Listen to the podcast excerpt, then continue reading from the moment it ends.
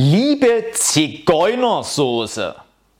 Ein handfester Skandal, dessen erschreckende Dimension sogar Volkswagens Abgasschummel in den Schatten stellt, erschüttert die Lebensmittelbranche.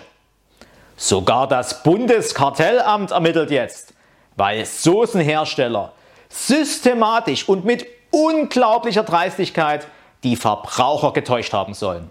Und das jahrzehntelang. Sollten sich diese ungeheuerlichen Vorwürfe bewahrheiten, wäre es einer der größten Etikettenschwindel aller Zeiten. Denn angeblich enthält die beliebte Zigeunersoße überhaupt keine Bestandteile einer mobilen ethnischen Minderheit. Nicht mal analog Zigeuner. Und daraufhin brach der Vorsitzende des Zentralrats der Bouillonhersteller, Herr Dr. S. Uppenkasper, sein Schweigen und enthüllte ein weiteres, bislang streng gehütetes Geheimnis. Im Hamburger beim Gasthaus zur Goldenen Möwe beträgt der Hanseatenanteil exakt 0%.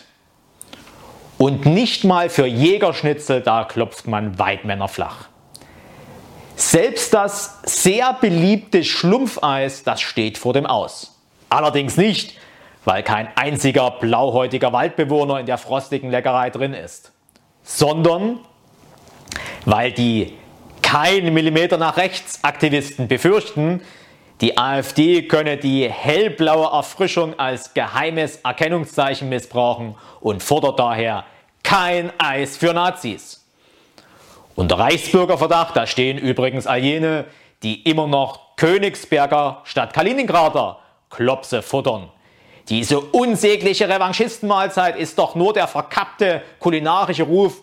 Danzig, Breslau und Stettin sind deutsche Städte wie Berlin in Richtung der derzeit unter polnischer Verwaltung stehenden Gebiete.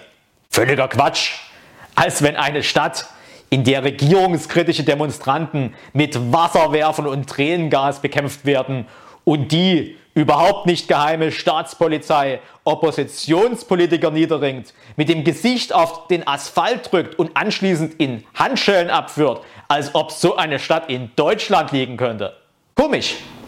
Die Beschimpfung von deutschen Bleichgesichtern ohne Migrationshintergrund, die fällt, selbst wenn die Schmähung Köterrasse fällt, niemals unter Rassismus.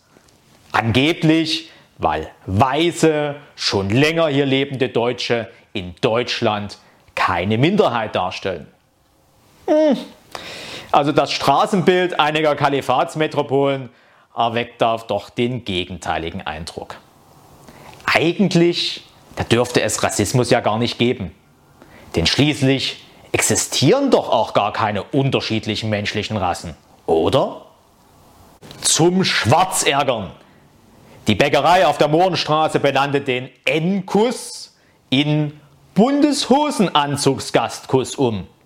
Immerhin heißt die Operette noch der Zigeunerbaron, während unsere Kinder das Lied von den zehn kleinen Maximalpigmentierten singen. Bleiben Sie kritisch, Ihr Elmar Gerke.